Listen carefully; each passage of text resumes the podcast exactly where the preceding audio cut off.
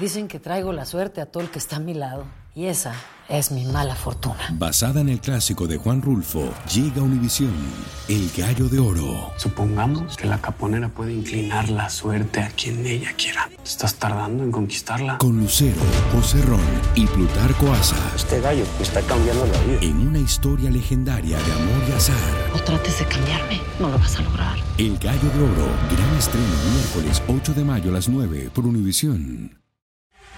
Hola, soy Borja Voces y te doy la bienvenida al podcast de Edición Digital. Con muchísimo gusto, Carolina Sarasa en este ya. A continuación escucharás las noticias más importantes del día. Bien, vamos a comenzar el noticiero de hoy con la investigación activa a esta hora en el área de Fort Worth, en Texas, donde una potente explosión en un histórico hotel ha dejado al menos 21 personas heridas, algunas por cierto de gravedad. En este momento las autoridades recogen escombros y buscan a otras posibles víctimas que hayan quedado atrapadas entre los escombros. El terrible incidente habría provocado fuertes daños a la estructura, incluso lo han descrito como una zona de guerra. En tanto, el equipo de bomberos confirmó que el accidente sí estaría relacionado con el uso de gas. Y nuestra colega Lidia Terrazas está en vivo desde la zona con la última información. Lidia, cuéntanos qué está pasando a esta hora.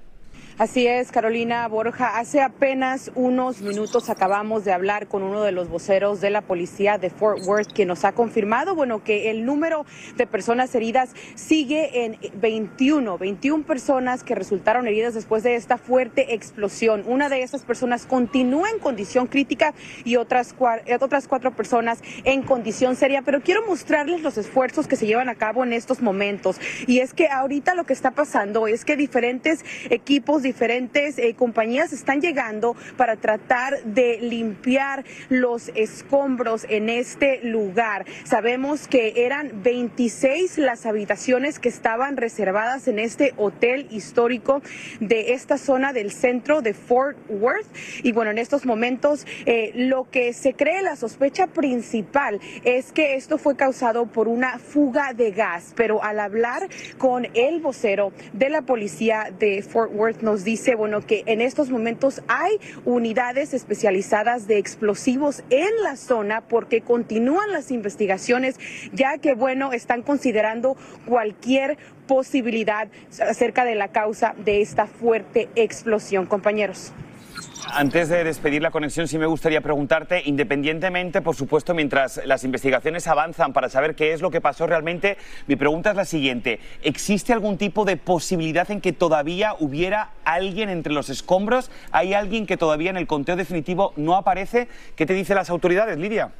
Déjame decirte que se reportaba una persona desaparecida hasta la noche de ayer. Ya las autoridades han logrado localizar a esa persona. Nos dicen que en estos momentos no tienen reportes de personas desaparecidas, pero aún están peinando la zona. Lo que también me dicen es que también saben que por lo menos uno de los heridos que está en un hospital de la región es de origen hispano y creen que hay más personas, más heridos de origen hispano que estaban justamente trabajando en el restaurante que está en la planta baja de este hotel. Es todo de mi parte desde Fort Worth, Texas. Lidia Terrazas, Univision.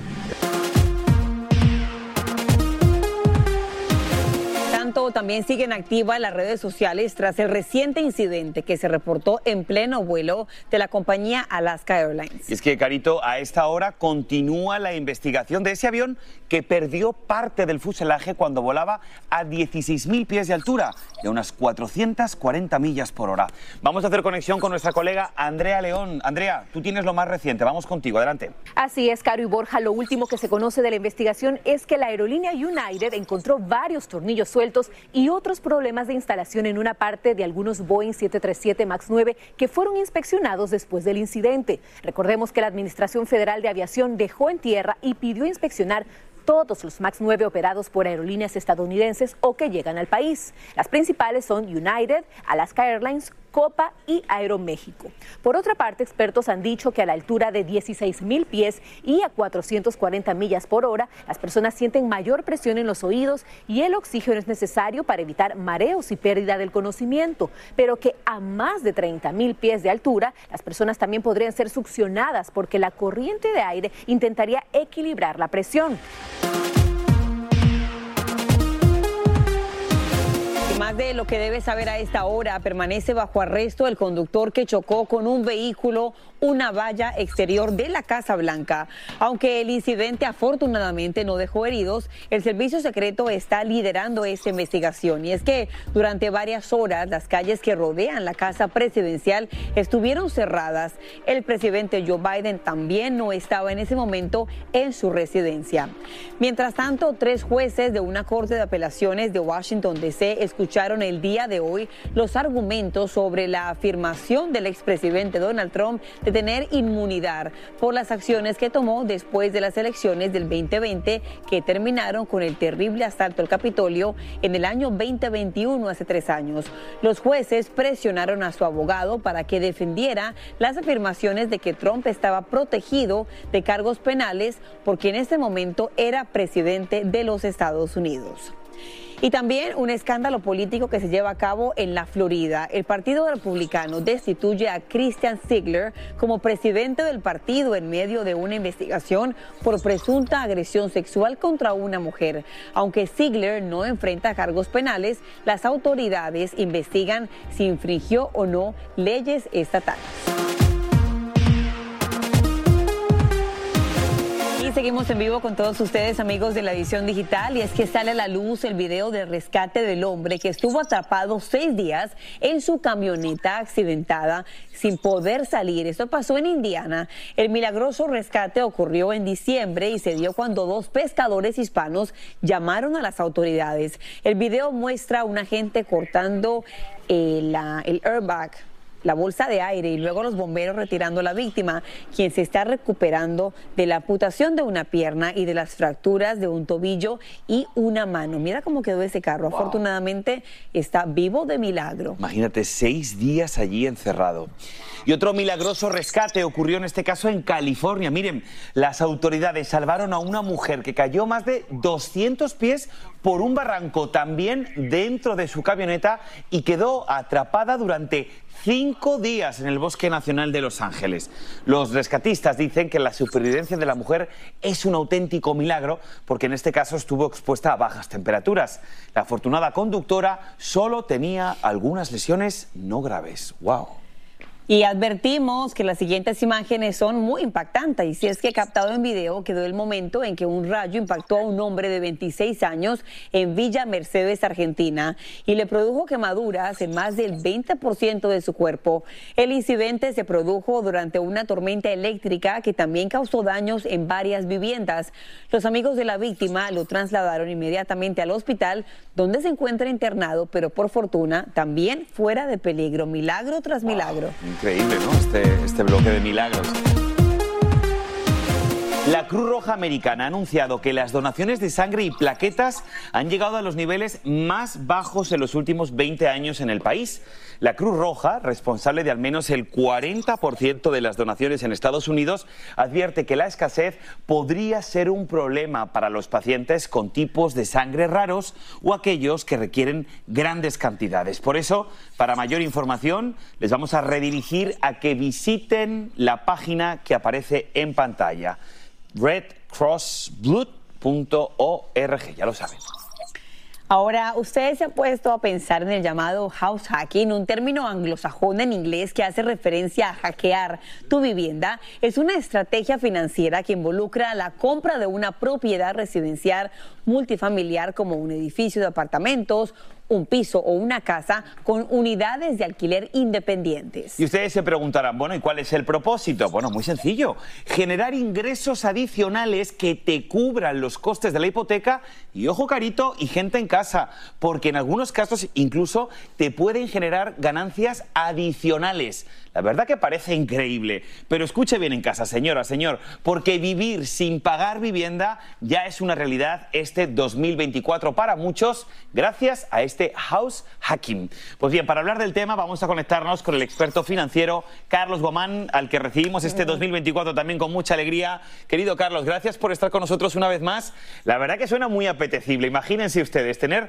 tu propiedad, tener tu casa y olvidarte de la hipoteca. Ahora, a nivel financiero, eso después el IRS, ¿cómo hay que expresarlo? ¿Cómo hay que decírselo? Hay que decírselo que tiene un ingreso de renta, pero aquí viene la parte interesante. Se puede depreciar la casa, se puede poner los property tax, se puede poner los intereses y no tienes que pagar ni un solo dólar de income tax. Y eso sí, lo mejor, toda la plusvalía se queda en tu bolsillo. Ahora, considerando, Carlos, que la persona no esté buscando este negocio para pagar algo básico, como por ejemplo la escuela de sus hijos o la comida, usted como experto en finanzas, ¿qué deberíamos hacer con ese ingreso adicional? ¿Pagar la casa, comprar otra, invertir? ¿El consejo cuál es? Lo primero hay que pagar la hipoteca porque los intereses están elevados. Entonces, si lo podemos deducir de impuestos, lo mismo que estamos teniendo de ingreso es buen negocio. Pero eso sí, hay que hacer bien los números y saber a quién es el que le vamos a rentar para cuando esa persona ingrese a tu hogar, no vayas a tener problemas financieros ni también dolores de cabeza. A ver, Carlos, es que esto, esto suena como la panacea, madre mía. Entonces, dime cuál es la desventaja. ¿Hay algún tipo, algo negativo que tendríamos que valorar antes de poder hacer este house hacking? Es la persona, quién va a ser tu famoso roommate para saber quién es el que está contigo y también estar seguro que esa persona te dé el depósito y llenar toda la documentación como un contrato y tener así todo formal. Ahora, de un rato al otro te volviste inversionista de bienes y raíces. Qué bueno. O, sea, que lo bueno que hay que tener es tener buena suerte en tener un buen roommate, ¿no? Que sea responsable, que sea limpio, etcétera, etcétera. Oye, ¿es eso y encima que te pague la hipoteca, pues no está mal, ¿no? ¿Ustedes en casa opinen? Este es el podcast de Edición Digital, con noticias sobre política, inmigración, dinero, salud y mucho más. Dicen que traigo la suerte a todo el que está a mi lado. Y esa es mi mala fortuna. Basada en el clásico de Juan Rulfo, llega Univisión, El Gallo de Oro. Supongamos que la caponera puede inclinar la suerte a quien ella quiera. ¿Estás tardando en conquistarla? Con Lucero, José Ron y Plutarco Asa. Este gallo está cambiando la vida. En una historia legendaria de amor y azar. No trates de cambiarme, no lo vas a lograr. El Gallo de Oro, gran estreno miércoles 8 de mayo a las 9 por Univisión. Y ahora regresamos con el podcast de Edición Digital con las principales noticias del día. Ahora quiero que ustedes escuchen la siguiente historia o parte de esta historia. Y yo le dije, ¿por qué quieres dinero? Dice, es que yo quiero ir a comprar um, fútbol, béisbols, ah, pelotas de voleibol, porque quiero regalarle, en, en, mi cumpleaños yo quiero regalarle a otros niños, no a mí. Yo no quiero recibir regalos. Dice, yo tengo todo lo que yo ocupo no quiero, este año no quiero para mí, quiero para otros.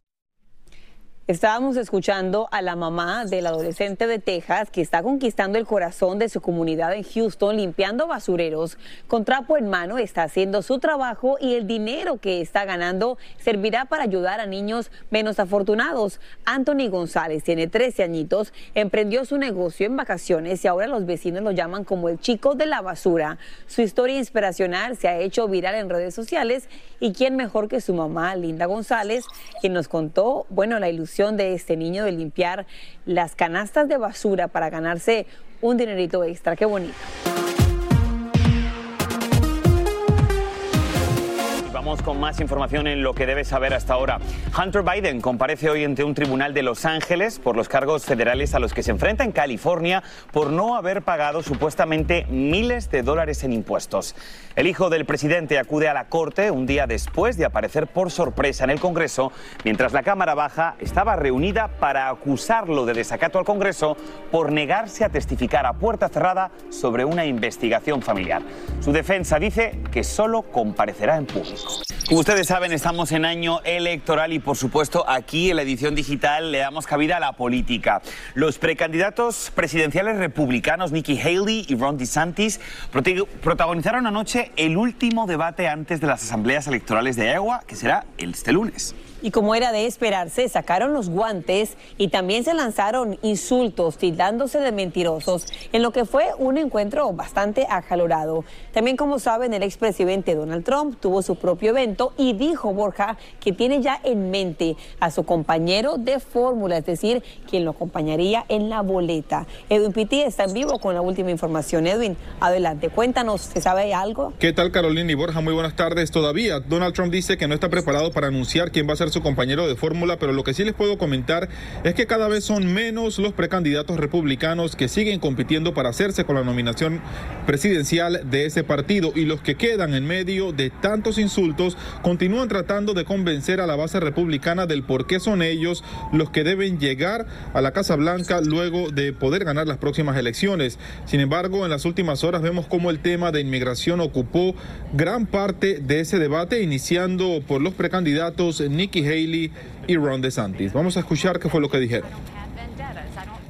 We need to defund sanctuary cities once and for all. No more safe havens for illegal immigrants. We need to make sure we go back to the Remain in Mexico policy so that no one even steps foot on U.S. soil.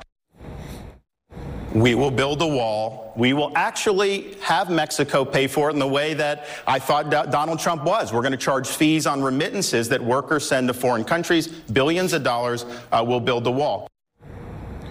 El expresidente Donald Trump participó en un evento diferente, un foro comunitario organizado por la cadena Fox News y ahí habló de varios temas, hizo alarde de algunas de las cosas que se lograron bajo su gobierno, pero también habló del tema migratorio, diciendo que él logró construir más de 500 millas de muro fronterizo, que tiene el plan para poder terminarlo, pero sobre todo habló de lo que va a pasar con los indocumentados en este país y con aquellos que continúan cruzando ilegalmente la frontera. We are going to have the largest deportation effort in the history of our country. We're bringing everybody back to where they came from. We have no choice.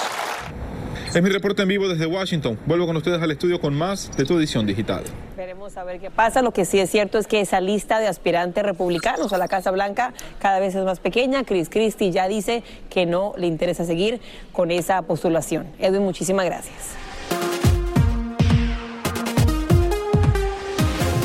Agentes de Illinois se apresuran para rescatar a una familia que quedó atrapada en un auto que cayó a un estanque. Bueno, gracias a esta rápida acción, todos salieron ilesos. Bien por ellos. Afortunadamente. Y atención porque se reporta un aumento en el brote de sarampión que comenzó en una guardería de Filadelfia y que ya registra ocho casos en solamente un mes. El Departamento de Salud Pública de Filadelfia dijo que el virus lo contrajo una persona fuera del país al llegar y contagió a otros. Además, todos los casos se dieron en personas que no tenían inmunidad a este virus, es decir, que no estaban vacunadas.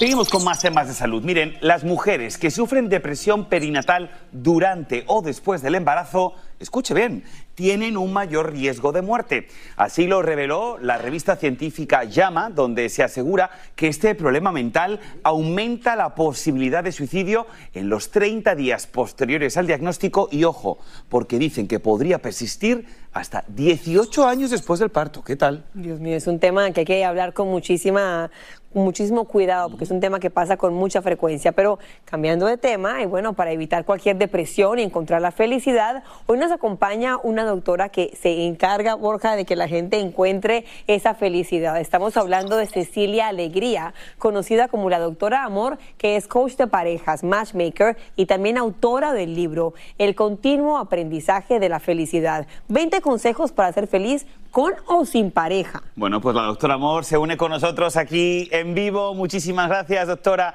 por estar con nosotros. A ver, el nombre de tu libro, la verdad, provoca bastante. 20 consejos para ser felices con o sin pareja. Sé que 20 son muchos, pero dinos cuáles serían esos tres tips fundamentales, doctora. Encantada, Carolina, Borja. Les voy a dar tres primero para los casados o los que tienen pareja. Número uno, aprendamos a ser mucho más amables con nuestra pareja que con todas aquellas otras personas que nos rodean diariamente. Hay que hacer énfasis en la amabilidad. Eso va a generar una predisposición favorable en la relación. Segundo, tener mayor paciencia, poder soportar las pequeñas cosas, no dejarnos de alguna manera impactar por lo que el otro hace o dice que no nos gusta. Y tercero, aprender el arte de no ofenderse fácilmente. Ese sería mi consejo principal para los casados o los emparejados. No te ofendas fácilmente. Yo creo que esa es una muy importante, pero es fácil decirlo, aconsejarlo, pero ¿cómo hacemos para cambiar y que no te digan algo e inmediatamente te duela el corazón y te enojes por dos semanas? Lo tomamos todo muy personal, ¿no? Sí. ¿Cómo hacemos, doctora? Lamentablemente nos tomamos todo tan personal que eso nos impide ser felices. Hay que saber aceptar que las demás personas no tienen por qué gustar de muchas de nuestras características y mucho menos de nuestros defectos. Y que cuando nos hacen mención de algo que nos desagrada, el problema es la forma en que esto nos afecta. Si nos afecta, significa que el problema está en nosotros y no en esas personas. Y a los solteritos, por favor, no se crean esa presión social de que si no tienen pareja van a ser infelices. No, la soltería también puede ser inclusive una vocación en la cual la persona se siente sumamente satisfecha con su estado civil y puede ser tan feliz con sin pareja, con pareja. Eh, lo que importa es cómo uno se siente por dentro. La felicidad se construye internamente, no tiene que ver con las circunstancias externas. Tiene usted toda, toda la razón. Ojalá que la gente tenga también las herramientas para poder llevarlo a cabo en su vida personal. Ahora, doctora, usted que tiene tanta experiencia en Matchmaker, usted sabe perfectamente, como se dice comúnmente, aquí hablamos comúnmente, cómo está la calle, doctora. La calle está malísima. La calle está malísima. Dígame usted si usted que ha acompañado a tantas personas en este proceso de encontrar pareja, ¿es que nos hemos vuelto muy tiquismiquis o es que realmente no buscamos ya un compromiso? ¿Qué piensas tú? Las dos cosas, Borja, ¿ah? porque por un lado nos hemos vuelto cada vez más exigentes, sobre todo conforme avanza la edad de la persona. Es diferente. En otras épocas la gente se casaba muy joven. Hoy en día la gente se está casando a los 30.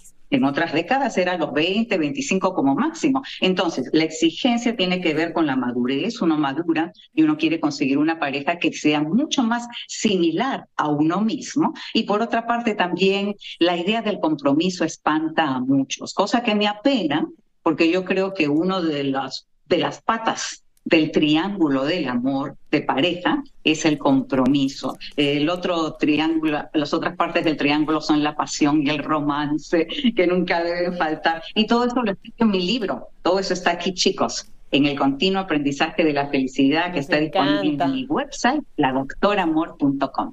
Fantástico, doctora Amor, Cecilia, muchísimas gracias por haber estado con nosotros aquí en la edición digital con excelentísimos consejos que, mira, me tengo que tatuar. no seas, Borja, tiquismiquis. Tiquismiquis. La nueva palabra que también aprendimos hoy en la edición digital. Doctora, muchísimas gracias, Borja. Gracias, doctora. Nunca te acostarás sin saber una cosa más. Eso de tiquismiquis en España significa así como medio muy exigente, como muy piqui, ¿no? Y aquí sería no seas piqui, diríamos en Spanglish, pero bueno. Y así termina el episodio de hoy del podcast de Edición Digital.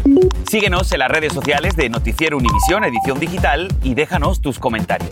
Como siempre, muchas gracias por escucharnos.